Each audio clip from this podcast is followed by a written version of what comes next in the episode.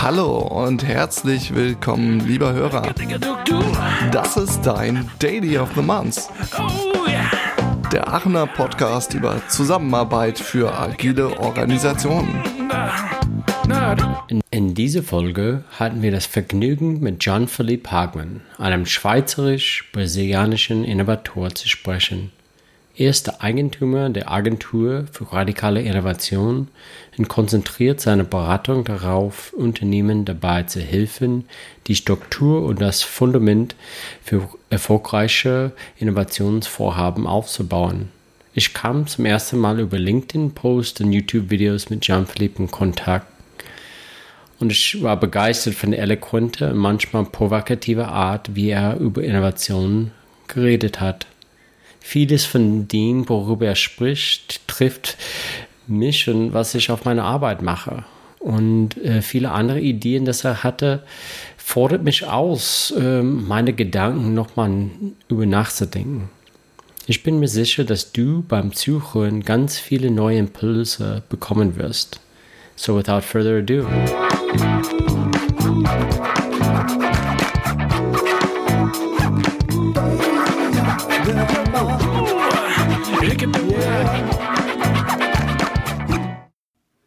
Ja, guten Morgen. Ah, dieses Mal nehmen wir morgens auf und die Sonne scheint und es wird ein sehr schöner Tag.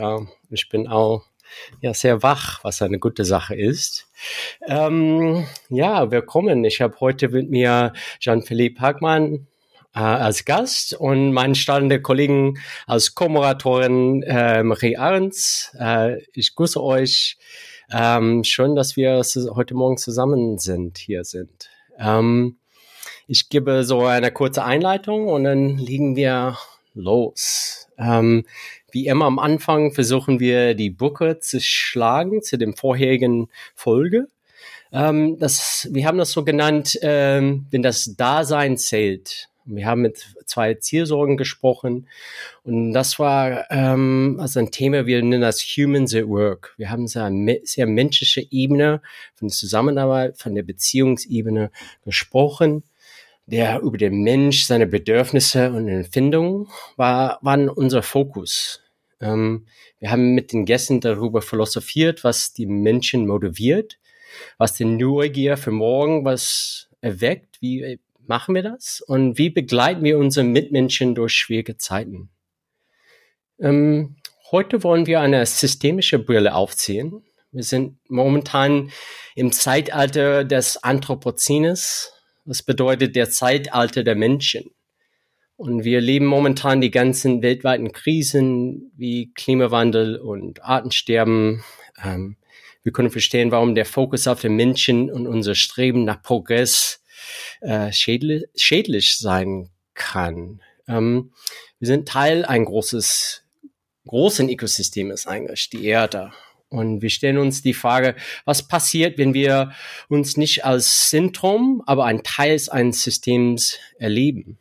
Ähm, der Jean-Philippe ist hier, weil seine Gedanken und Ansätze über Innovation und beihändige Zusammenarbeit vom operativen Geschäft und Innovation Team sind provokativ und äh, ja, radikal, glaube ich. Ähm, und wir wollen so seine Meinung hören ähm, und darüber diskutieren.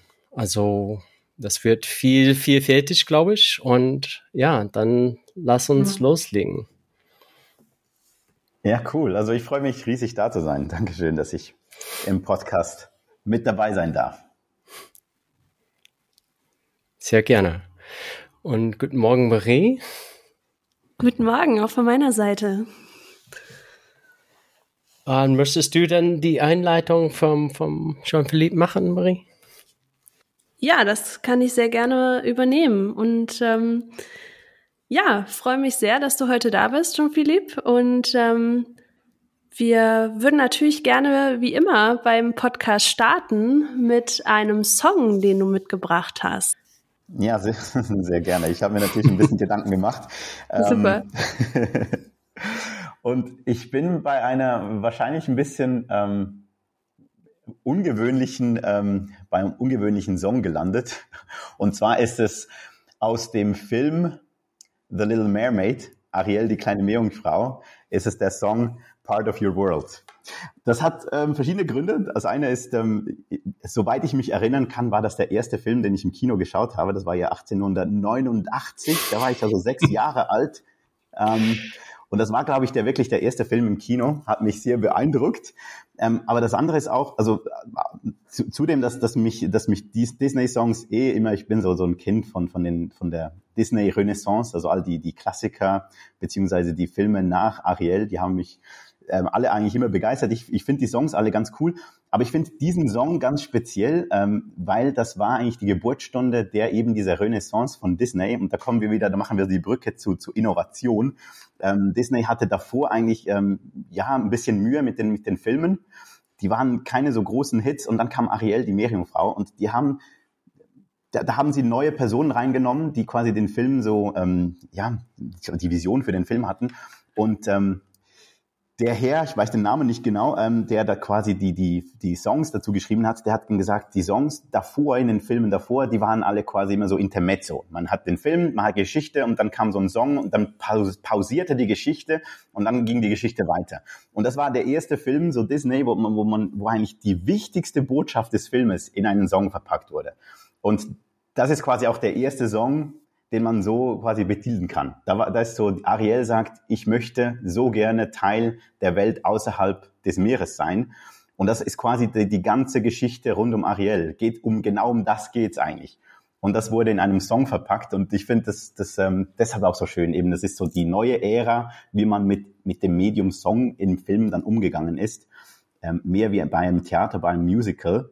Und man, man sieht ja heute, wo Disney steht, ähm, schon fast eine Krake, ein Riesenimperium. Und ich glaube, da hat Ariel doch einen wesentlichen Teil davon beigetragen. Ja, Wahnsinn, vielen Dank. Also auch eine schöne Herleitung natürlich, ne, mit der wichtigsten Botschaft und äh, der Innovation. Und ähm, ist irgendwie auch eine schöne Überleitung, um äh, so ein bisschen mehr zu dir zu kommen und äh, dich hier natürlich auch ein bisschen vorzustellen und kennenzulernen. Und ähm, ja, da wäre so ein bisschen die Frage, ähm, was ist denn die wichtigste Botschaft, die du mitbringst? Ähm, was prägt dich in der Innovation oder auch in dieser äh, diesem Gedanken oder dem Wort der radikalen Innovation? Mhm, ja, bevor wir noch zu radikal kommen, was ist vielleicht so meine ähm, Botschaft? Ähm, und das geht weit über jetzt nur das Thema Innovation hinaus, beziehungsweise ähm, das ist ja meine Leidenschaft, ist das Thema Innovation. Das ähm, ist natürlich auch das, was ich beruflich mache, also Innovationsbegleitung, Innovationsberatung. Aber ich finde so allgemein im Leben, und das ist so, so eine Botschaft, die finde ich ganz wichtig, ist ähm, zu realisieren, wie viel wir eigentlich nicht wissen. Also das Wissen über das Nichtwissen, beziehungsweise ähm, sich bewusst sein, dass das, was man für gegeben hält und denkt, das ist so, ich habe die Welt verstanden, ich habe verstanden, wie Dinge funktionieren, ich habe das, das politische System verstanden oder wenn man auf mich hören würde, dann wäre alles besser, weil es ist ja eigentlich ganz einfach und so weiter. So all diese, diese Themen. Ähm, das Bewusstsein darüber, dass die Welt viel komplexer ist und dass wir eigentlich nicht wissen, sondern dass es ganz vieles gibt, das allermeiste, das wissen wir nicht. Wir haben nur eine Ahnung davon manchmal eine sehr starke Ahnung oder eine sehr starke Meinung dazu. Aber das heißt nicht, dass es stimmt. Meistens stimmt es nicht. Beziehungsweise es gibt noch ganz viele Facetten dazu. Und das finde ich für das Leben generell ganz wichtig. Also wenn ich irgendwie in einen Disput gehe, dann auch immer zu, zu wissen, dass ich nicht die Weisheit habe, dass es nicht die Wahrheit ist, was ich erzähle, sondern die Wahrheit meistens irgendwo dazwischen liegt oder in all den Facetten. Aber auch für die Innovation. Wenn man weiß, dass man eigentlich ganz vieles noch nicht weiß, dann macht es ja den Möglichkeitsraum extrem weit auf. Das heißt, es gibt ganz viele Dinge, die noch zu entdecken sind, ähm, extrem viele Dinge, die noch zu entdecken sind und das gibt ja ganz viel Potenzial für Neues, für, für neue Produkte, neue Dienstleistungen, neue Modelle, neue soziale Modelle und so weiter. Also einfach für, für Alternativen zu heute. Und du hast ja noch das Radikal angesprochen, ja, das ist so ein, so ein, so ein Thema von mir, also die radikale Innovation. Ähm, ähm, und du, Josh, hast ja auch, hast ja auch im, im Eingang gesagt, ähm, dass ich radikale Gedanken habe und so weiter. Ähm, ich sehe das Wort radikal jetzt weniger so, ähm, so krass irgendwie, sondern für mich radikal. Das kommt aus dem lateinischen Radix, Wurzel.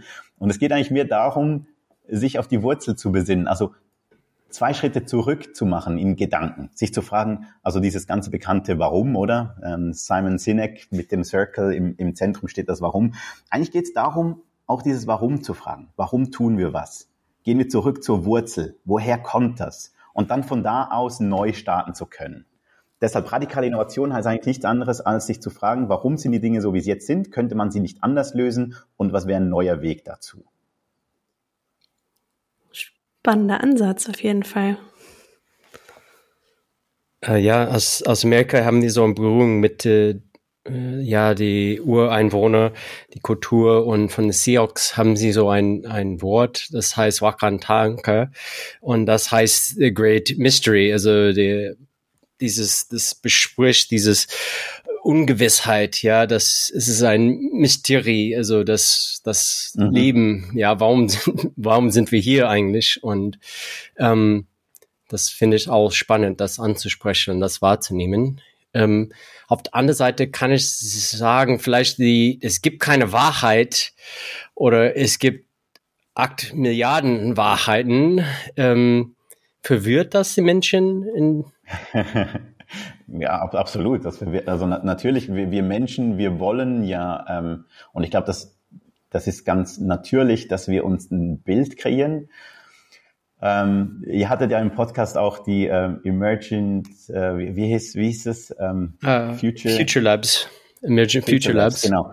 Und die sprechen ja ganz oft von diesem World Building, von diesem, diesem quasi das, das, das Erschaffen von neuen Welten. Und, und ich glaube, wir alle erschaffen uns ja unsere Welt, ähm, damit wir darin ja funktionieren können.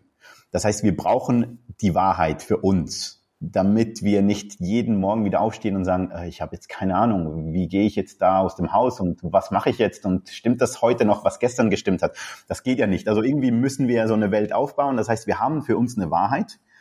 Ähm, das Thema ist aber mehr, gibt es die objektive, gibt's die objektive Wahrheit? Ähm, das ist eine sehr philosophische Geschichte. Ich glaube schon, dass es sowas wie eine objektive Realität oder so gibt, aber ich glaube nicht, dass wir Zugang dazu haben. Ich glaube, das, was wir als Realität haben, das ist immer ein Konstrukt von uns selbst und sagt eigentlich fast mehr über uns selbst aus als über unsere Umgebung, unsere Umwelt. Natürlich eben, das, das natürlich beängstigt das. Ähm, ich glaube, ganz viele Leute würden sagen, natürlich, das ist so. Ich sehe es ja und ich spüre es und, und, das ist die Wahrheit und das, so ist es. Und wenn du das nicht siehst, dann bist du dumm. Aber ich glaube, wenn man so sich auch ein bisschen mit, mit, mit, der, ja, mit, mit der Funktion des Gehirns und unserer Wahrnehmung und so weiter auseinandersetzt, merkt man eigentlich ganz vieles davon oder das allermeiste davon ist eigentlich ein Konstrukt unseres eigenen Gehirns und nicht unbedingt die, die, die exakte Abbildung dessen, was wir, was wir sehen, erleben, spüren, hören und so weiter. Meine Erfahrung, ähm, dass irgendwie ja, das, was ist es? Also, wie kreieren wir, in der, durch die Kollaboration kreieren wir neue, neue Welten zusammen oder, oder neue Bilder vom, vom was sein kann. Ähm, wir nutzen oft Dialoge. Ähm, wie würdest du, also, oder wir sprechen auch von Diversität, weil das, ähm, das bereichert so ein, ein oder gibt uns eine ganzheitliche ähm, Betrachtung vom was auch immer. Ähm, wie machst du das? Äh, wie suchst oh, was was will ich fragen hier? Also das ist ähm, gibt es andere Seiten, äh, nicht nur Dialoge, die wie man zusammen äh, in der Zusammenarbeit etwas Neues erstellen kann? Äh, also du fragst jetzt mehr, ob es noch was anderes gibt als Kommunikation. Quasi, oder Dialog. Oder? Also, im, also, Dialog, im Dialog, im Austausch entsteht Neues. Ja, also natürlich kann auch, ich sag mal, im, Individu, im Individuum selbst was Neues entstehen. Also ich kann auch ähm, in, in mir selbst, ich glaube, das ist ja das, was wir Kreativität nennen, ist ja quasi dieses, ach, ich habe eine Kombination gemacht zwischen Dingen, die davor irgendwie nicht kombiniert waren. Hm. Und das geht schon auch quasi im eigenen Kopf, aber dafür braucht es natürlich immer irgendwelche ähm, Stimuli von außen. Was auch immer das ist, das muss nicht irgendwie Dialog sein, aber ich glaube, Dialog ist ein ganz, ganz essentieller Punkt, also quasi die Sichtweisen anderer. Ich glaube, das stimuliert extrem Neues.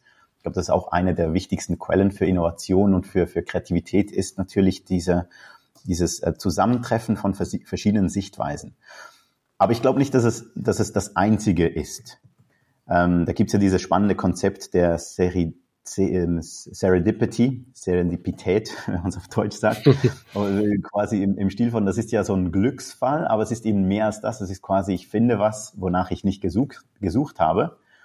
Ähm, äh, und es ist was, was Wichtiges. Also ich finde was Wichtiges, aber ich habe gar nicht danach gesucht. Ähm, man könnte das auch einfach sagen, eine glückliche Fügung oder es war ein Zufall oder so, aber ich glaube, du musst ja bereit sein dafür.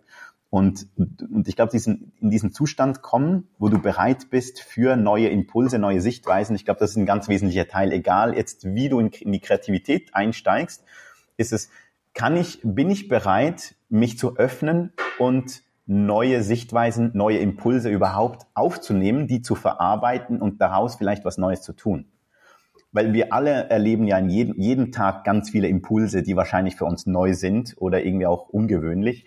Aber wenn wir nicht bereit sind, dann prallt das an uns ab. Also ich glaube, unser Gehirn filtert alles weg, was irgendwie nicht relevant ist. Ähm, das heißt, äh, Serendipität oder auch Kreativität hat ganz viel damit zu tun, sich zu öffnen für die Impulse, ähm, für die man im Alltag, wenn man sich nicht darauf vorbereitet, wahrscheinlich gar nicht wahrnehmen würde. Und das kann ganz viel im Dialog sein. Ähm, und im Dialog, das ist auch das Spannende ist, ähm, meistens sind die Dialoge natürlich die angenehmsten und die, die wir auch suchen mit Leuten, die ja ganz ähnliche oder gleiche Sichtweisen haben. Da kommt meistens nicht so viel Neues, oder? Das ist ja eh dann, man bestätigt sich selbst, beide, beide reden am gleichen vorbei und ähm, das, am, am gleichen vorbei, schön, schön, schön gesagt. Nee, beide reden quasi über das Gleiche und man man steigert sich im eigenen Weltbild, im, im Worldbuilding, wenn man so möchte. Man, man verfestigt die eigene Meinung und die eigene Realität noch mehr. Weshalb natürlich Diversity, wie du auch gesagt hast, ganz wichtig ist. Aber man muss ja auch offen sein dafür. Es geht mir nicht nur darum, ähm, wir haben jetzt hier eine ausgewogene Mischung zwischen alt und jung, äh, Frauen und Männer und, und, und alle anderen ähm, ähm, Geschlechtsidentitäten, man, man hat vielleicht verschiedene kulturellen Ansätze und so weiter. Das ist ja quasi das, das Außen. Also so könnte man das von außen her betrachten. Aber mir geht es bei Diversity vielleicht noch viel mehr darum, wie offen bin ich überhaupt für den Empfang von verschiedenen Impulsen. Also es nützt nichts, eine, eine, ein Unternehmen zu haben, wo man ganz viel Diversity hat, wenn ich ja dann trotzdem nicht offen bin für neue Impulse.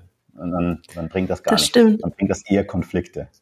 Ja, absolut. Das ist eigentlich eine sehr spannende Thematik. Ne? Also äh, wir erleben das ja auch äh, häufig von, von unserer Seite in, in der Operation und ich finde das total interessant, dass man häufig über Kommunikation spricht und sagt, ja, es ist super wichtig, dass ihr miteinander sprecht und äh, dass ihr einander zuhört, aber was wird besprochen und versteht man den anderen, möchte man den anderen auch wirklich verstehen in dem Augenblick. Genau. Ähm, das, das ist ein super wichtiges Thema. Und, ähm, ja, und das, das Zuhören, du hast es ja gerade angesprochen. Also hört euch zu. Ich meine, das Zuhören, es gibt ja ganz viele, ganz viele Facetten vom Zuhören. Ähm, es gibt auch diesen bekannten Spruch, was heißt, die meisten Leute hören zu, um danach dann wieder ihre, ihre eigene Meinung quasi dazu zu bringen oder um zu, um, zu, um zu hören, wo kann ich wieder einsteigen, um dann meine eigene Meinung zu geben, aber man hört gar nicht aktiv zu. Es geht nicht darum zu verstehen.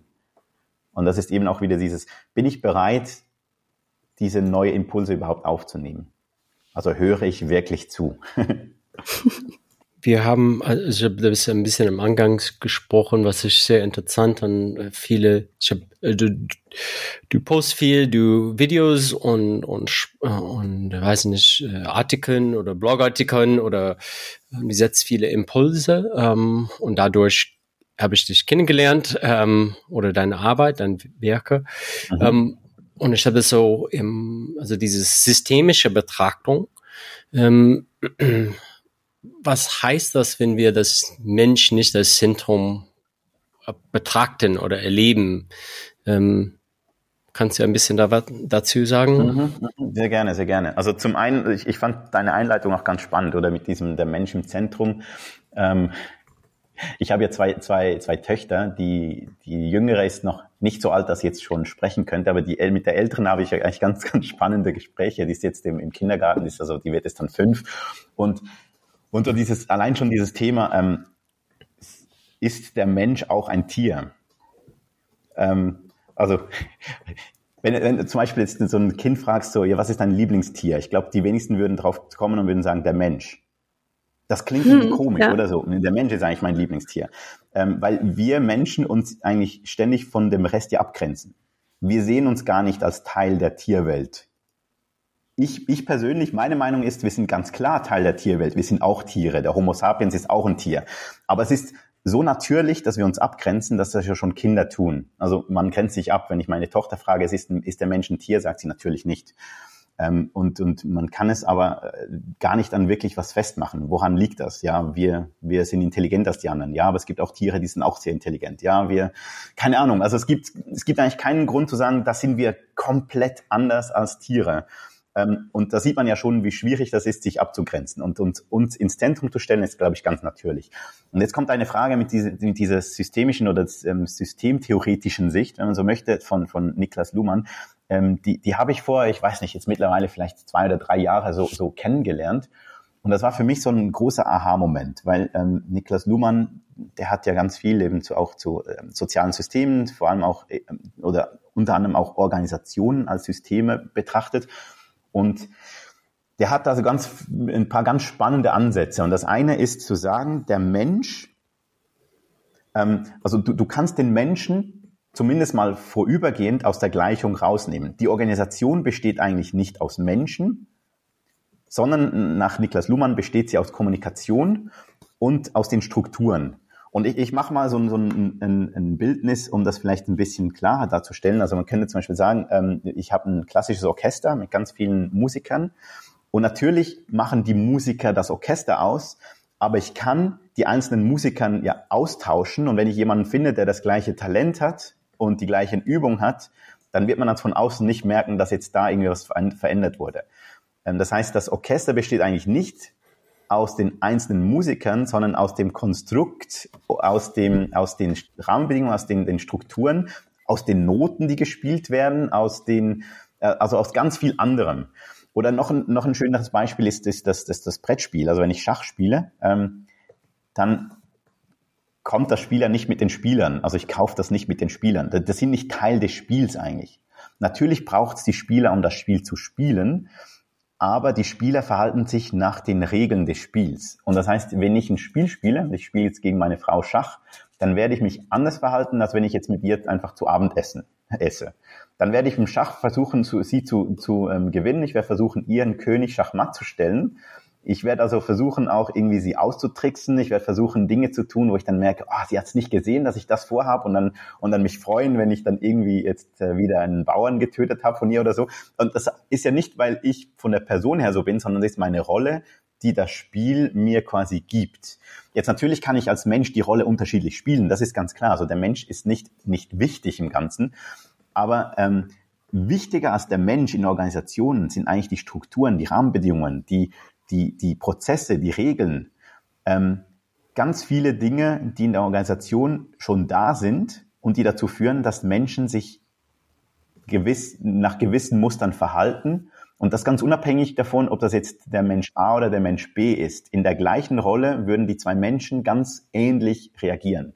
Und das völlig unabhängig davon, was für, eine, für einen Charakter sie haben. Und das finde ich deshalb so spannend, weil, weil ähm, Innovation ja eigentlich per se ein, ein, ganz anderes System ist als die Kernorganisation. Also man hat ein Unternehmen, das ist schon ein paar Jahre da, das ähm, hat skaliert, das hat ähm, Prozesse etabliert, um effizienter zu werden. Dessen Ziel ist es quasi, ihre guten Lösungen, die sie eh schon anbieten, die noch effizienter ähm, anzubieten, also noch mehr davon, vielleicht günstiger zu herzustellen, vielleicht auch kleine Adaptionen des, der, der Lösung zu machen, die Lösung besser zu machen und so weiter. Das ist das System Kerngeschäft, das System des Unternehmens. Jetzt, wenn ein Unternehmen wirklich Innovation machen möchte, und ich meine damit radikale Innovation, also wirklich neue Wege finden möchte, wie man ähm, das Problem der, der Kunden des Marktes löst, dann braucht es ein neues System. Und dieses System steht in krassen Widerspruch zum anderen System. Also beim einen geht es um Sicherheit, beim anderen geht es um die, die, die Handhabung von Unsicherheit. Beim einen geht es darum, ähm, die bekannten bestehenden Wege zu zementieren und zu automatisieren und zu standardisieren. Beim anderen geht es darum, neue Wege zu finden, Dinge aufzubrechen, zu hinterfragen. Beim einen geht es darum, man, man macht Geld damit, beim anderen wird zuerst einfach mal, mal Geld ähm, quasi ausgegeben. Ähm, beim einen geht es darum, möglichst wenig Fehler zu machen, das heißt, möglichst Strukturen aufzubauen, damit Fehler, und mit Fehler meine ich quasi, es ist schon Wissen vorhanden, also man wüsste, wie es geht und da passieren Fehler, das möglichst zu vermeiden. Bei der Innovation geht es darum, dank Fehlern, und ich will jetzt nicht mal von Fehler sprechen, sondern vielleicht von, von ähm, Experimente, die misslungen sind, also dank Sackgassen, die man immer wieder antrifft, dank denen zu lernen. Das heißt, das ist quasi Ziel der Innovation, immer wieder an die Grenzen des Möglichen vorzustoßen, um dann zu merken, okay, ich kann nicht weitergehen oder nicht. Das heißt, es ist ein ganz anderes Verhältnis zu, es hat nicht geklappt. Beim im Kerngeschäft ist es nicht gut, wenn es nicht geklappt hat. In der Innovation ist es eigentlich ganz gut, wenn es nicht geklappt hat. Ich habe gelernt. Es sind also zwei verschiedene Systeme. Und was, was häufig passiert ist, dass man dann, wenn es nicht funktioniert mit einem Unternehmen Innovation, dass man dann auf den Menschen schaut und sagt, ja, das ist eben der Joachim hier beim Kerngeschäft, der blockiert alles. Und, ähm, und die Saskia in, in der Innovation, die ist viel zu radikal und die versteht und so weiter. Also es sind einfach immer die Menschen sind schuld quasi. Und dann macht man Mindset-Trainings und man versucht die Menschen zu trainieren, man versucht die Menschen so zu biegen, dass es funktioniert. Aber man verändert an den Strukturen selten was oder nichts. Und dann wundert man sich, dass man nach dem, nach dem Training, ein, zwei Wochen geht's dann besser und dann ist alles wieder beim Alten. Aber das ist natürlich, weil die Rahmenbedingungen, also um, um zurückzukommen zum Spiel, ich habe die Spielregeln gar nicht verändert. Ich kann jetzt sagen, hey, sei, sei netter zu deiner Frau, wenn du Schach spielst, versuch sie nicht gleich zu, um zu Beginn Schachmatt zu stellen, dann sage ich, okay, ich versuch's. Ähm, aber dann irgendwann ist so, ja, aber das Spiel ist immer noch so. Wenn ich das nicht tue, dann verliere ich das Spiel. Also werde ich danach dann wieder so spielen. Also müsste ich eigentlich hingehen und sagen, könnten wir gemeinsam an den Spielregeln was ändern, so dass wir vielleicht anders spielen, so dass für uns beide schöner ist zu spielen. Ähm, also das ist eigentlich so, ich sag mal, das ist natürlich nur Eis, die, die Spitze des Eisbergs von dieser systemtheoretischen Sicht, aber ich finde das ganz spannend, den Menschen zumindest am Anfang mal aus der Gleichung rauszunehmen und zu fragen, was an den Strukturen begünstigt dieses Muster, dieses Verhaltensmuster, das wir jetzt sehen. Und was könnten wir an der Struktur, am System verändern und nicht am Menschen, damit sich das in die Richtung verändert, die wir gerne möchten. Ja, cool. Ähm ich kann so ein Beispiel reinbringen. Das war sehr, als wir im Vorgespräch ähm, gesprochen haben, weiß ah, ah, das hat meinen Fokus auf diese Themen ähm, gebracht. Und im Gespräch mit Freunden haben sie etwas erzählt und irgendwie ein Ergebnis ist immer vorgekommen, die das hat, hat richtig irritiert, weil das war ein, eigentlich viel, viel Druck viel Spannung ist aufgebaut, weil es immer wieder passiert ist. Und dann habe ich gesagt, ah, was, was ist das an dem System? Und dann habe ich dann Fragen gestellt zu diesem System, was, was ist das oder warum kommt das immer zu dieses, äh, diesem Punkt, dieses Schmerzpunkt?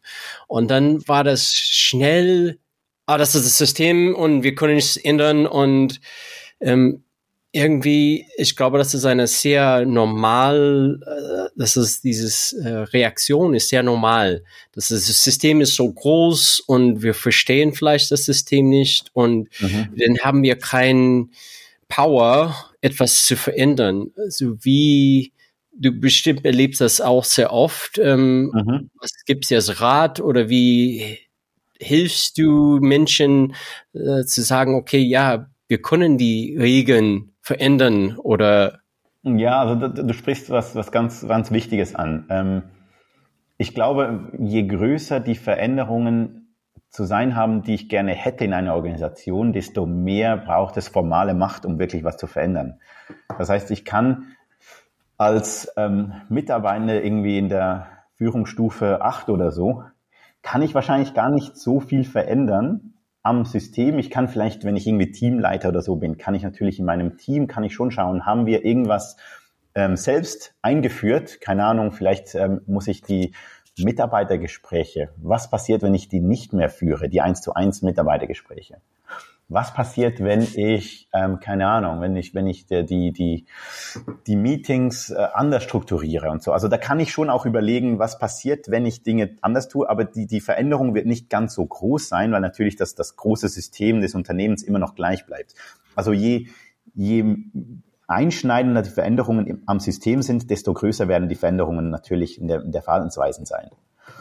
Ähm, von dem her, es ist wenn es um Innovation geht und wenn ein Unternehmen wirklich radikal innovativ werden möchte, dann heißt es eigentlich immer, ich muss mit Personen zu tun haben, die sehr weit oben in der formalen Struktur sind. Also wenn möglich Geschäftsleitungsmitglieder, die sagen, doch, Innovation ist uns wirklich wichtig und wir sind auch bereit, am System was zu ändern.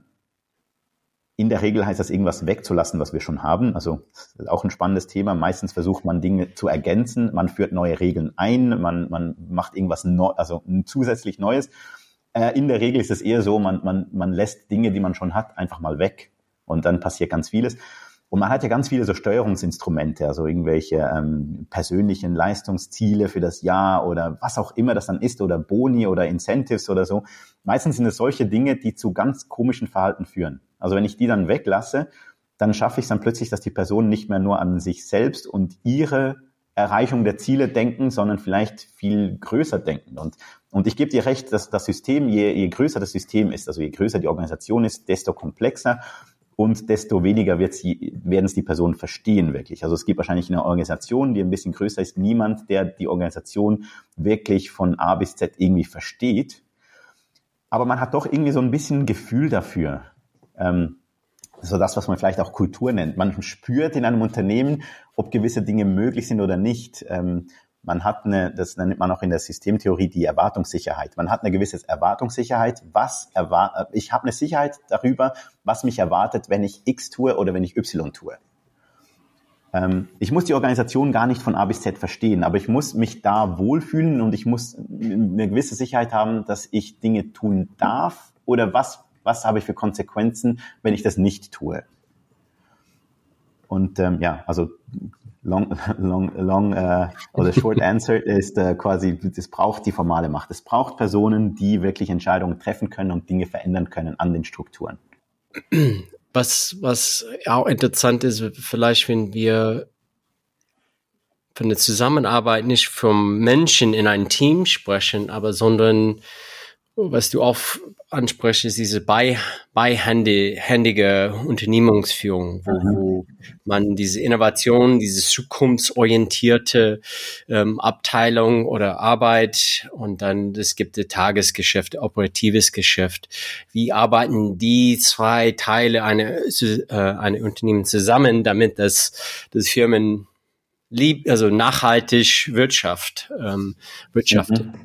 Ähm, was hast du Erfahrungen da? Ist das schwierig zu tun oder wie mhm. ähm, ja, ja, gibt es gute Beispiele oder? Ähm, also es ist auf jeden Fall schwierig. Ähm, das ist ja dieses Konzept der Ambidextrie, also diese Beidhändigkeit. Ähm, gibt ja Menschen, die nicht nur Linkshänder oder Rechtshänder sind, sondern eigentlich mit beiden Händen gut funktionieren können. Das sind dann Menschen, die ambidextr ambidextrisch sind, also zweihändig. Und man sagt so, ähm, die Organisationen sollten eigentlich auch lernen, zweihändig zu sein. Jetzt ist es so, dass natürlich auch bei ambidextr äh, ambidextren Menschen meistens gibt es eine Hand, die doch ein bisschen dominanter ist. Das ist bei Organisationen in der Regel schon das Tagesgeschäft. Also ich glaube, es macht auch, wäre auch falsch zu sagen, dass ähm, die Innovation jetzt die stärkere Hand sein soll. Also die Innovation darf durchaus die schwächere, schwächere Hand sein oder das, das kleinere, das, das kleinere System aber es, es muss von der Wichtigkeit her gleich sein. Also es darf ruhig weniger Ressourcen brauchen und so weiter, aber es muss von der, von der Wichtigkeit gleich sein. Jetzt das, das Hauptproblem bei dieser Ambidextrie ist eigentlich die Schnittstelle von beiden. Also ich glaube, wenn es nur darum ginge, eine Organisation braucht eigentlich zwei verschiedene Systeme, Punkt. Ich glaube, dann würden das einige Unternehmen sehr gut hinkriegen. Also dann macht man quasi zwei verschiedene juristische Personen draus oder man hat dann zwei verschiedene Unternehmen. Ein Unternehmen ist für das Tagesgeschäft, ein Unternehmen für die Innovation. Die werden unterschiedlich gemanagt und that's it. Gibt auch solche Modelle, aber das Problem ist ja, das Unternehmen möchte ja hoffentlich sich selbst quasi zukunftsfähig machen. Das heißt, sich selbst so ähm, auch an die neuen Gegebenheiten, neuen Zukunft anpassen, dass es auch in Zukunft erfolgreich ist. Das heißt, das, das Ziel meist der meisten Unternehmen ist ja das Kerngeschäft so zu verändern beziehungsweise nach vorne zu bringen, dass es dann in ein paar Jahren woanders steht als jetzt, aber immer noch erfolgreich oder vielleicht noch erfolgreicher ist. Das heißt, die Innovation, das ganze Thema Innovation muss irgendwann wieder zurück in das Kerngeschäft. Und das ist eigentlich die Knacknuss. Das ist dieses, wo verbinden sich die linke und die rechte Hand und wie funktioniert das? Und ich bringe auch gerne das Bild von der ähm, ähm, Tacoma Bridge heißt die, glaube ich. Das ist so eine, so eine Hängebrücke irgendwo in den USA, die, noch vor der Golden Gate Bridge wurde die gebaut. Sie sieht eigentlich ganz, also hat ganz ähnlich ausgeschaut wie die Golden Gate Bridge, also auch so eine Hängebrücke. Und da gibt's so Videos, ähm, findet man auf YouTube, wo man so Schwarz-Weiß-Aufnahmen, wo man sieht, die Brücke wurde eingeweiht und dann kamen viele Leute vorbei und dann kam irgendwie ein Wind auf und die Brücke begann sich so zu, zu, zu drehen. Also die, die, die kam in Schwingung und die hat dann begonnen so, so zu schwingen und die, die, die hat nicht mehr aufgehört zu schwingen. Und eine Weile lang war das eine voll die Attraktion. Da kamen Leute von weit her, um auf diese Brücke zu gehen, weil die schwang so schön und so. Und es ist wirklich eindrücklich zu sehen, wie die so geschwungen hat. Und dann, ich glaube, nur so zwei, drei Monate später, so ganz kurz später, ist sie dann auch zusammengekracht. Ähm, die hat dann also diesen, diesen Schwingung nicht, nicht standgehalten. Und in meinem Bild ist also die, die Verbindung zwischen dem Kerngeschäft und der Innovation ist eigentlich immer so eine Tacoma Bridge. Man schafft es nicht, eine Brücke zu bauen, die super stabil ist und fest und, und was auch immer passiert, die wird halten, sondern die ist eigentlich immer in Vibration. Und es geht mir darum zu schauen, dass die nicht einstürzt. Und einmal ist, ähm, hat es ein bisschen weniger Wind und einmal hat es viel mehr Wind. Ähm, es ist nie eine sehr harmonische und gute Verbindung es ist immer mit Spannungen, mit, mit, mit Spannungen verbunden. Und das ist, glaube ich, der wichtigste und schwierigste Punkt. Und, und du hast ja auch gefragt, gibt es Beispiele, die das gut machen? Ähm, gibt es natürlich schon. Die Frage ist immer, wie lang? Also ich glaube, es gibt kein Unternehmen, das, das dann über Jahrzehnte das irgendwie die, die Tacoma Bridge aufrechterhalten kann. Es gibt vielleicht Unternehmen, da stürzt es ein und die schaffen es wieder aufzubauen. Aber es ist immer so ein, so ein, so ein Akt, so ein, so ein, so ein Balanceakt. Jetzt, was sind wichtige Kriterien dafür, damit das funktioniert. Ich glaube, da gibt es verschiedene. Eins ist, wie, ähm, wie werden die Verantwortlichkeiten dieser beiden Systeme, wie sind die organisiert und, und auch positioniert im Machtgefüge des Unternehmens? Also da gibt es so ein Beispiel ähm, Unternehmen, ähm, da gibt es ein, ein ganz großes Unternehmen in, in China, ich weiß jetzt gerade den Namen nicht mehr, ist eigentlich ursprünglich eine Versicherungs, Versicherungsunternehmen. Ähm, wo der CEO dann gesagt hat, hey, Innovation ist super wichtig, aber ich weiß, dass ich selbst keine Zeit dafür habe, obwohl ich mega Bock drauf hätte. Also stelle ich eine Co-CEO ein und wir beide sind gleich auf Augenhöhe und meine Co-CEO ist für das, für das Thema Innovation zuständig. Und wir beide führen das Unternehmen quasi. Also Innovation ist genau gleich wichtig und deshalb sind wir zwei Personen an der Spitze und Innovation und Kerngeschäft ähm, hat quasi den gleichen Stellen, Stellenwert das finde ich ein super schönes Beispiel, wie Innovation dann quasi auch schon formell verankert wird als wichtig. Jetzt ein bisschen weniger ideal, aber immer noch finde ich sehr gut. Und das ist das, was ich häufiger sehe, ist, wenn Innovation in der Geschäftsleitung vertreten ist. Da hat man die Geschäftsleitung, das sind vielleicht vier, fünf, sechs Leute. Und da gibt es vielleicht eine Person, die hat das Thema Innovation unter sich, beziehungsweise für das Thema Innovation verantwortlich. Hier vielleicht eine kleine ähm, Side Note. Was ich sehr häufig sehe und ich sehr schade finde, ist, dass die Person dann auch noch andere Themen hat. Das ist selten nur Innovation, sondern es ist meistens irgendwie Marketing and Innovation oder oder Digital Transformation Innovation oder IT and Innovation oder was auch immer es dann ist. Das ist meistens irgendwas anderes und Innovation. Das ist deshalb schade, weil dieses andere meistens sehr viel konkreter ist, sehr viel nä näher an der Gegenwart und, ähm, und sehr viel näher am Kerngeschäft und man deshalb, wenn es wenn es darum geht, Prioritäten zu setzen, natürlich die Prioritäten meistens beim konkreten, zeitnahen gesetzt wird und die Innovation wird immer nach hinten geschoben. Also das war so eine Side Note. Ich finde es ganz gut, wenn schon in der Geschäftsleitung, dass es eine Person ist, die nur das Thema Innovation hat. Was ich aber in der Regel feststelle, ist, Innovation ist irgendwo im Organigramm, irgendwo in einem kleinen Kästchen irgendwo angehängt, wo es meistens auch nicht groß Sinn macht. Und da ist dann Innovation wenn es noch ganz schlimm kommt, dann ist es dann Innovation und etwas anders in einem kleinen Kästchen. Also man hat da sogar noch geteilt, manchmal ist es nur eine Person und die Person auch noch in Teilzeit. Und also da, da gibt es ganz viele ganz komische Spielformen, wo ich dann finde, lasst lieber sein. Macht keine Innovation, ist glaube ich besser für euch, als dass ihr Innovation versucht zu machen mit mit sehr wenig Ressourcen, mit gar keiner formalen Macht. Ähm, das wird nicht funktionieren. Das ist dann eben das, was ich Innovationstheater nenne. Ähm, also Ambidextrie ist ein ganz schwieriges Thema und ich glaube, das Schwierigste ist nicht unbedingt die zwei Systeme an und für sich separat betrachtet, sondern das Zusammenspiel. Und vielleicht noch ein zweiter Punkt, was auch wichtig ist beim Zusammenspiel, ist die, die, der Zeitpunkt des, der, der Übergabe von einem innovativen neuen Konzept hin ins Kerngeschäft. Also wann passiert das und wie passiert das? Und ähm, ich glaube, der, der Worst Case wäre das, wir im Innovationsteam, wir tun was, wir haben vielleicht sogar auch schon Tests gemacht, wir haben gesehen, das kommt an, das, das, kann, das ist machbar und es ist auch wünschenswert. Und dann gibt's einen Cut und dann sagen wir so, hier, liebes Kerngeschäft, macht ein Projekt raus.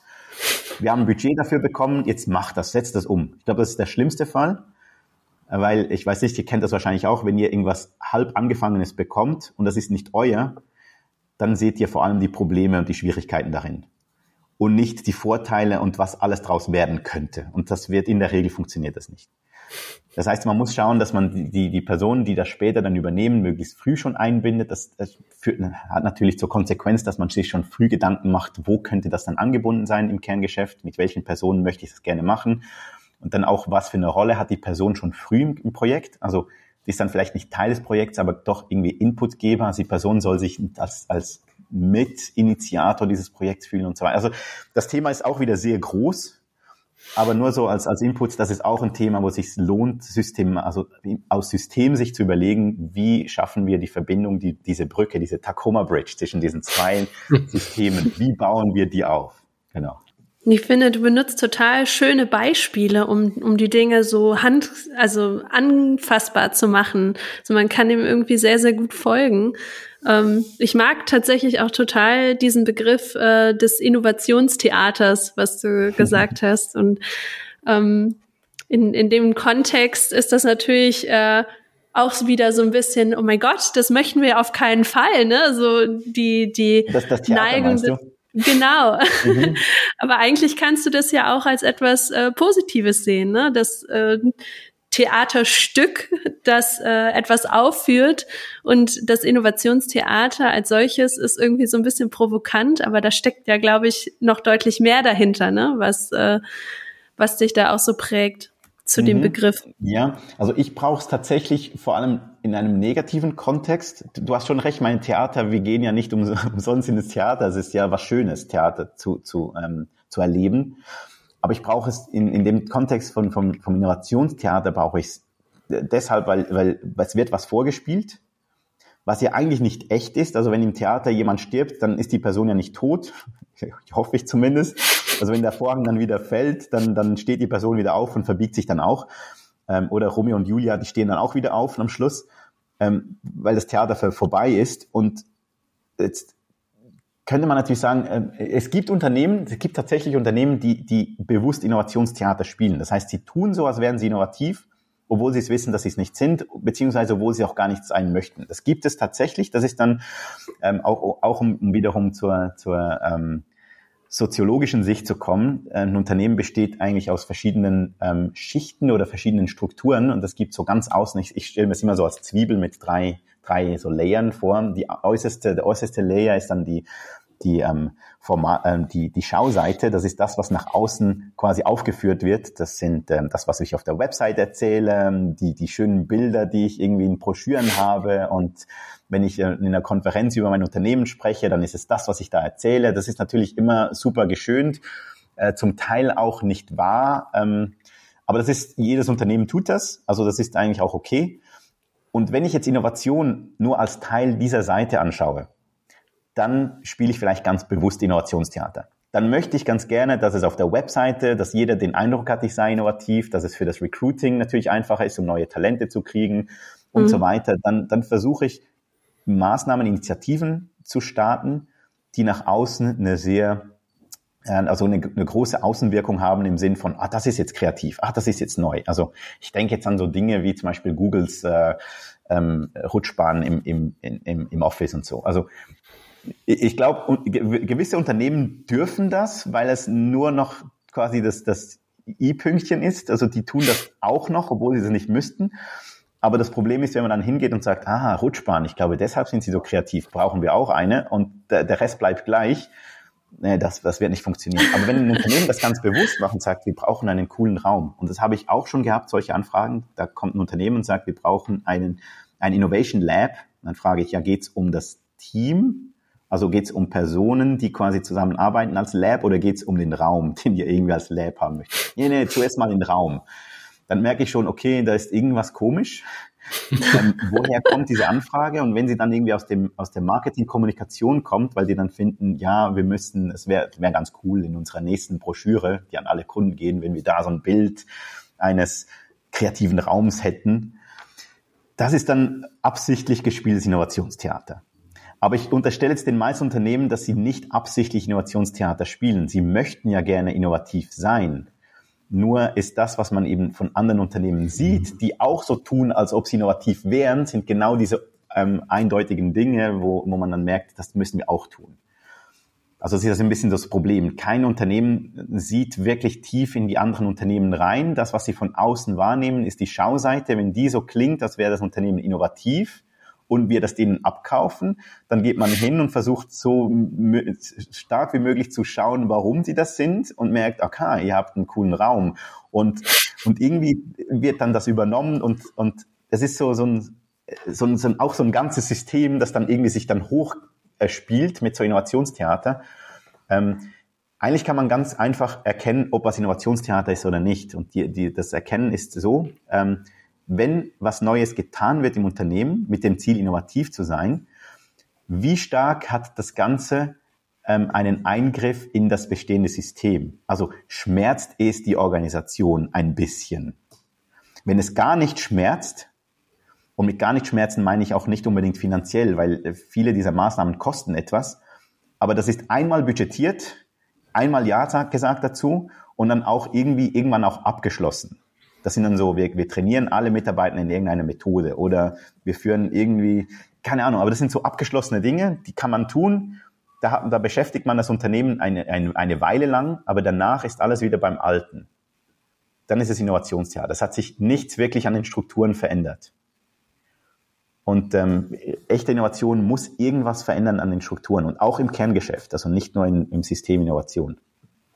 Also wenn wir denn an Strukturen oder vielleicht, also wir nutzen oft Messkriterien, um Erfolg zu, zu messen und mhm. ähm, auch, also das, deswegen ist vielleicht Innovation auch und es prägt diese Unsicherheit, wo geht es hin, wann kriegen wir Return on Investment, ähm,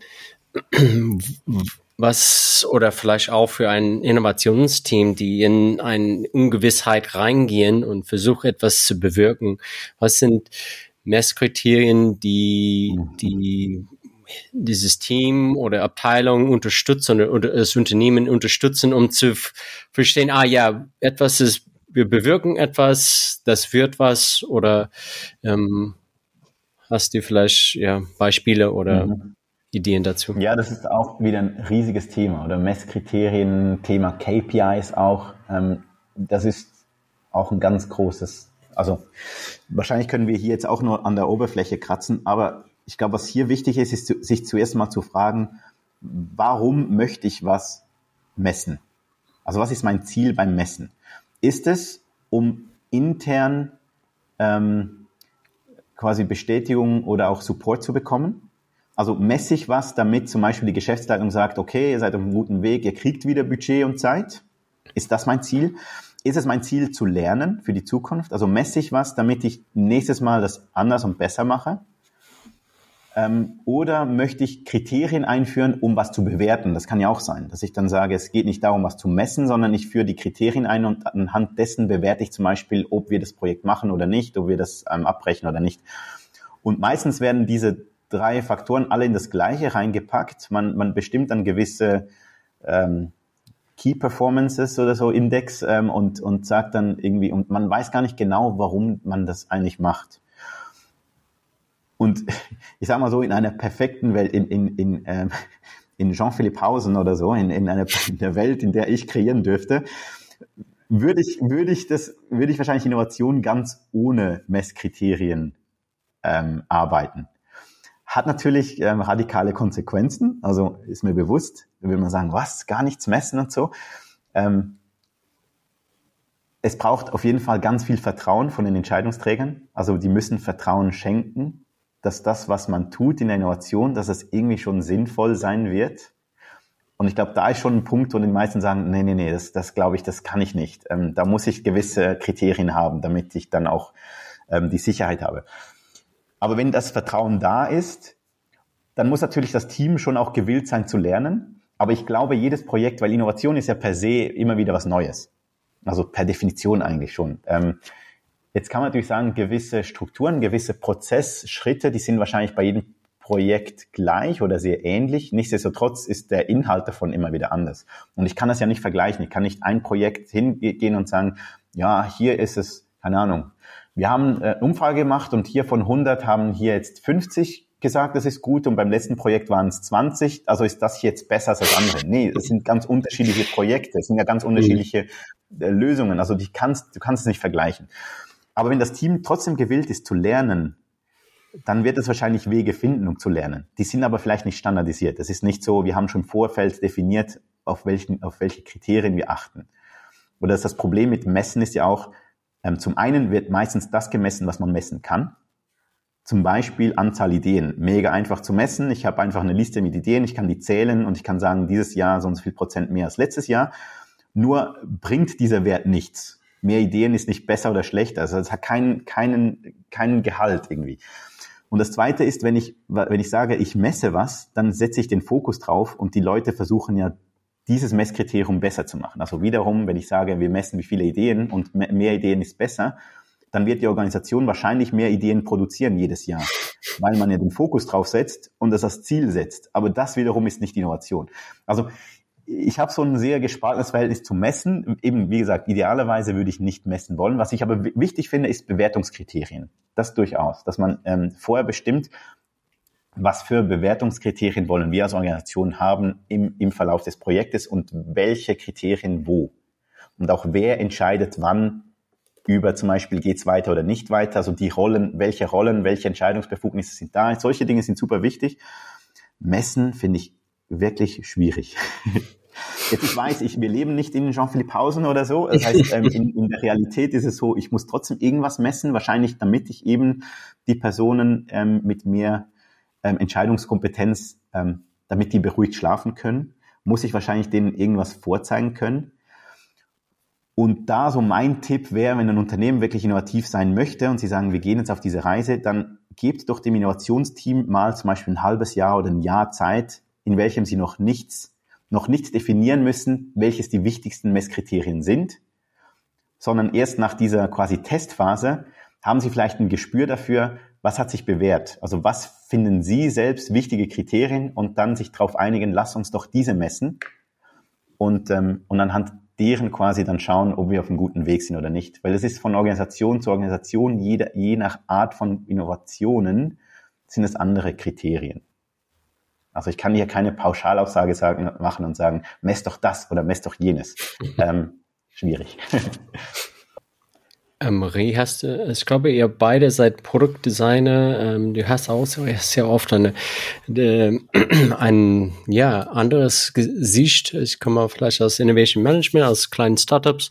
Ähm, was, also wir nähern uns am Ende des Gespräches. Was, was bringst du dir, äh, was bringst du von diesem Sichtweise oder was hast du noch für Fragen? Ich habe äh mein, mein Kopf, der rattert die ganze Zeit. Ich bin so im, im Hintergrund. Äh, ich habe das auch gemerkt, immer mal wieder ein bisschen leiser gewesen, weil äh, ich das so spannend finde. Also irgendwie die Dinge miteinander zu verknüpfen.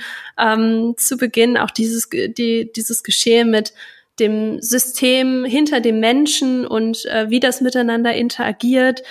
Ähm, total vieles äh, bewegt mich da und ich glaube, wir könnten da auch locker noch zwei Stunden drüber sprechen, weil ich so viele ähm, ja, Themen und, und Fragen dazu habe.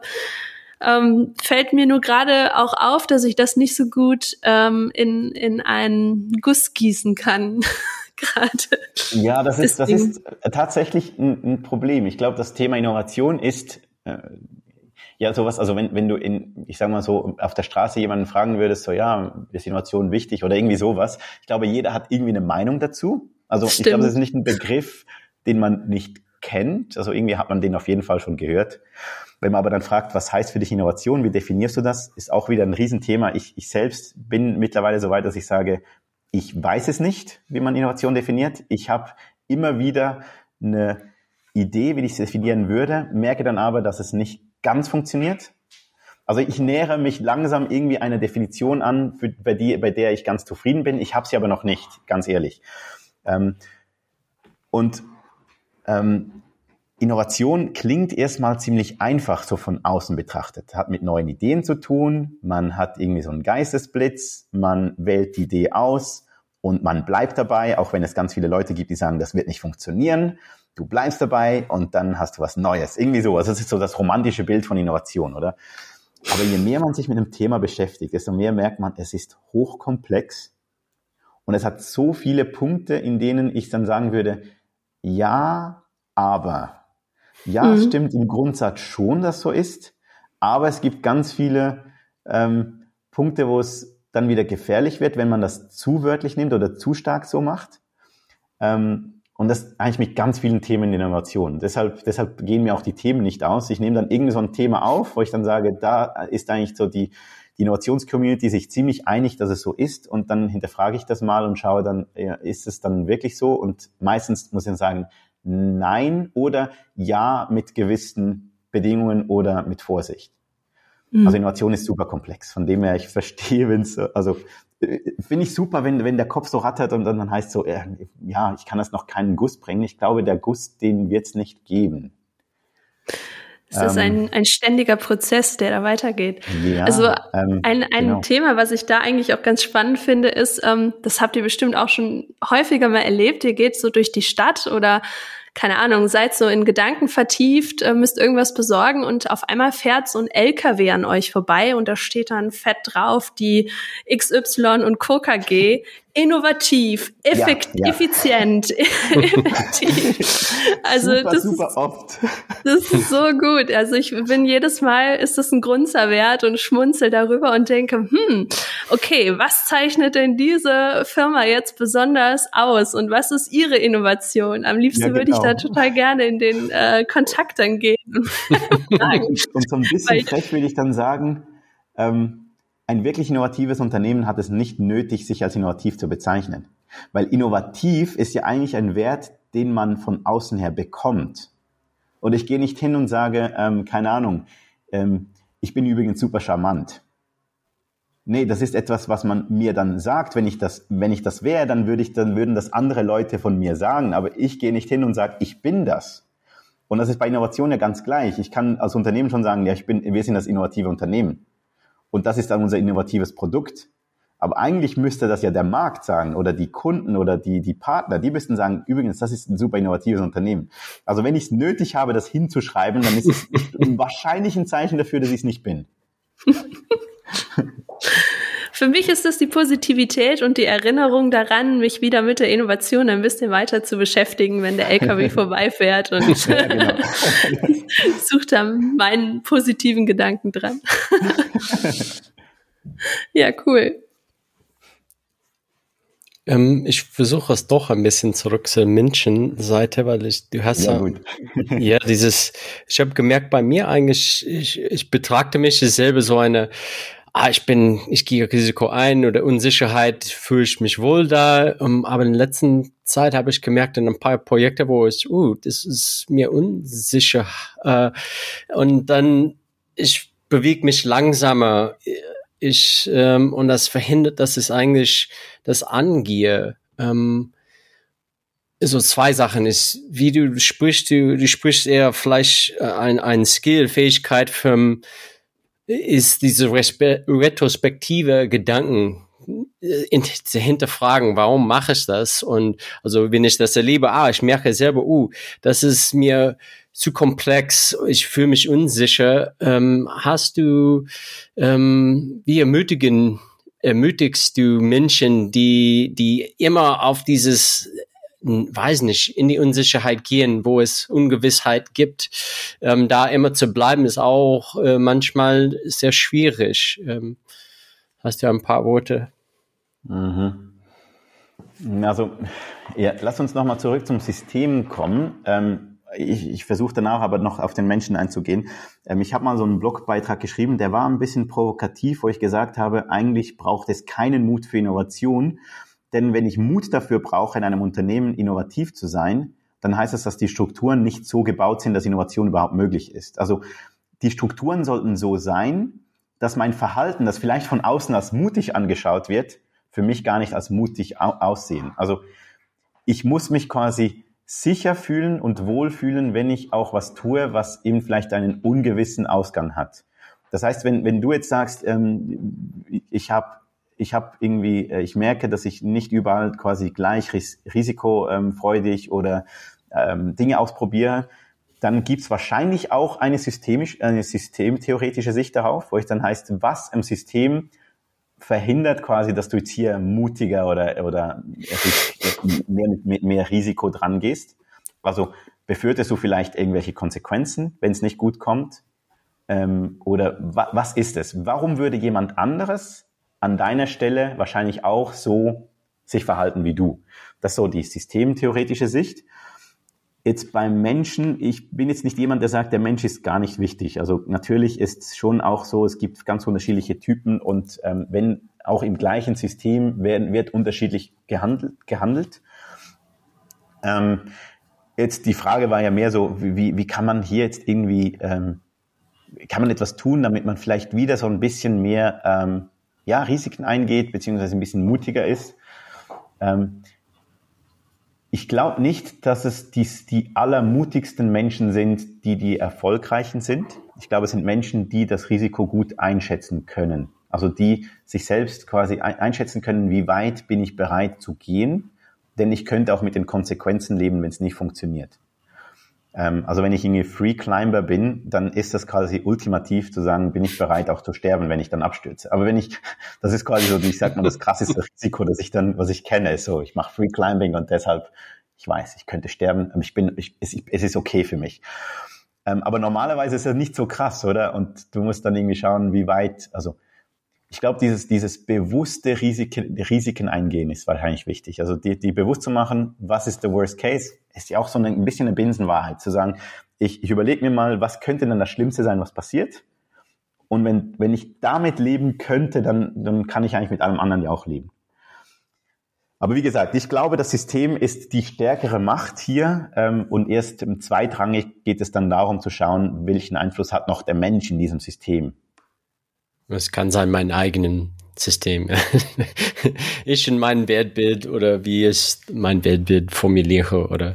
Ja, äh, ja, ich meine, wir leben ja alle in einem System und, und es gibt natürlich dieses, dieses innere System, also dein Weltbild, oder? Das ist natürlich auch, äh, natürlich auch Dinge wie, ähm, keine Ahnung, ähm, äh, habe ich den Eindruck, dass die meisten, die meisten Menschen ähm, tendenziell was, was Gutes wollen, was Positives wollen und es eigentlich gut meinen oder bin ich skeptisch und denke, so alle möchten mich über den Tisch hauen? Äh, zum Beispiel, das ist schon alleine irgendwie so eine, so, eine, so eine Sichtweise, die natürlich ganz viel von meinem Verhalten dann auch prägt. Und gleichzeitig gibt es natürlich auch Systeme, in denen wir uns dann auch immer wieder verändern. Also wenn du in ein, in ein ähm, Sterne-Restaurant gehst, dann wirst du dich anders verhalten, als wenn du in den McDonalds reingehst. Oder? Also du wirst beides, in beiden Orten wirst, wirst du essen, aber das System ist schon so anders aufgebaut und hier kommen wir auch wieder auf das Thema Design oder auch dieses das Gestalten der Systeme macht auch extrem viel aus. Wenn ich bei McDonald's jetzt weiße Tischtücher hinmachen würde und ein edles Besteck auftischen würde und den Rest so lassen würde, ich glaube, die Menschen würden sich anders verhalten im, im McDonald's. Die würden sich, die würden anders essen da. Das glaube ich auch, ja. Und das ist nur eine, das ist eine kleine Veränderung des Systems, was aber eine riesen Auswirkung hat, oder? Das ist auch wieder, was für eine Gestaltung, wie gestalte ich das System, so dass ich ein Verhalten verändern kann. Okay, wir kommen jetzt zum Ende des Gespräches. Ähm, das ist, was wir nennen die Drum Solo. Ähm, haben wir etwas vergessen? Gibt es äh, ja ein, ein, ein Message, die du gerne weitergeben möchtest? Das ist deine Zeit, deine Solo. Drum, Drum Solo. ähm, äh, ich glaube, Bertrand Russell hat mal gesagt, wenn sich alle Experten einig sind, dann ist Vorsicht geboten. Und äh, das ist für mich so ein bisschen ein Lebensmotto. Ähm, ich, wenn ich sehe, dass irgendwas zu einem Dogma wird, und es muss noch kein Dogma sein im Sinn von ähm, unantastbar und so weiter, aber wenn etwas irgendwie zu einem, also alle, alle singen das gleiche Lied, dann ist es für mich immer so der Moment, wo ich dann sage, ich muss da ein bisschen tiefer äh, graben. Und das heißt nicht, dass ich dann immer irgendwie was finde und ich finde dann so, nee, also es kann auch sein, dass ich sage, doch, also es macht durchaus Sinn. Aber in der Regel sind, sind solche äh, Themen oder solche Gedanken meistens zu einfach. Wenn es, wenn es, wenn es salonfähig wird, wenn es die meisten Leute so finden, dann ist meistens das zu einfach in einer doch sehr komplexen Welt. Und vielleicht das Letzte noch, und das geht so ein bisschen Hand in Hand, ähm, das wenigste im Leben oder nichts im Leben ist schwarz-weiß. Es ist nicht entweder oder, sondern ähm, es kommt drauf an oder Schattierungen. Ähm, und, und ich glaube, das, das gilt bei extrem vielen Dingen. Man, man, man macht sich Gedanken zu irgendwie zwei Optionen und dann schleppt man sich die Köpfe ein und sagt, das ist besser und das ist besser. Zum einen muss ich sagen, die Argumente auf beiden Seiten ähm, können durchaus einen Wahrheitsgehalt haben. Also es ist selten so, dass eine Seite alles irgendwie super sieht und die andere Seite alles falsch sieht. Und zusätzlich, es gibt meistens mehr als diese zwei Optionen, aber über die wird dann nicht gesprochen, sondern das, das kann man auch zurückgehen und sagen, okay, wir haben jetzt diese zwei Optionen, offensichtlich können wir uns nicht einigen, was gibt's für Alternativen dazu? Ganz andere Optionen. Also dieses äh, Schwarz-Weiß-Denken ist, glaube ich, eines der, der großen Probleme, die wir so haben. Ähm, dieses Entweder-Oder. Es gibt links und rechts zwei Extreme. Könnte man, könnte man sagen, die Radikalisierung. Die Radikalisierung ist das Problem und trotzdem liebe ich die radikale Innovation.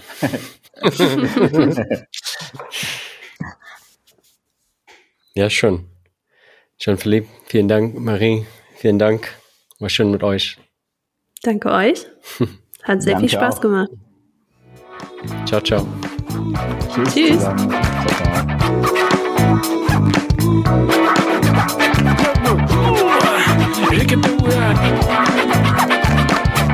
Für mich war es ja wirklich so ein bisschen Matrix-Moment, wo man dann so rausgeht und dann merkt so, hey, ähm, warum, warum ist es so? Also weißt du, du gehst in eine Bibliothek rein und merkst so, alles sind so still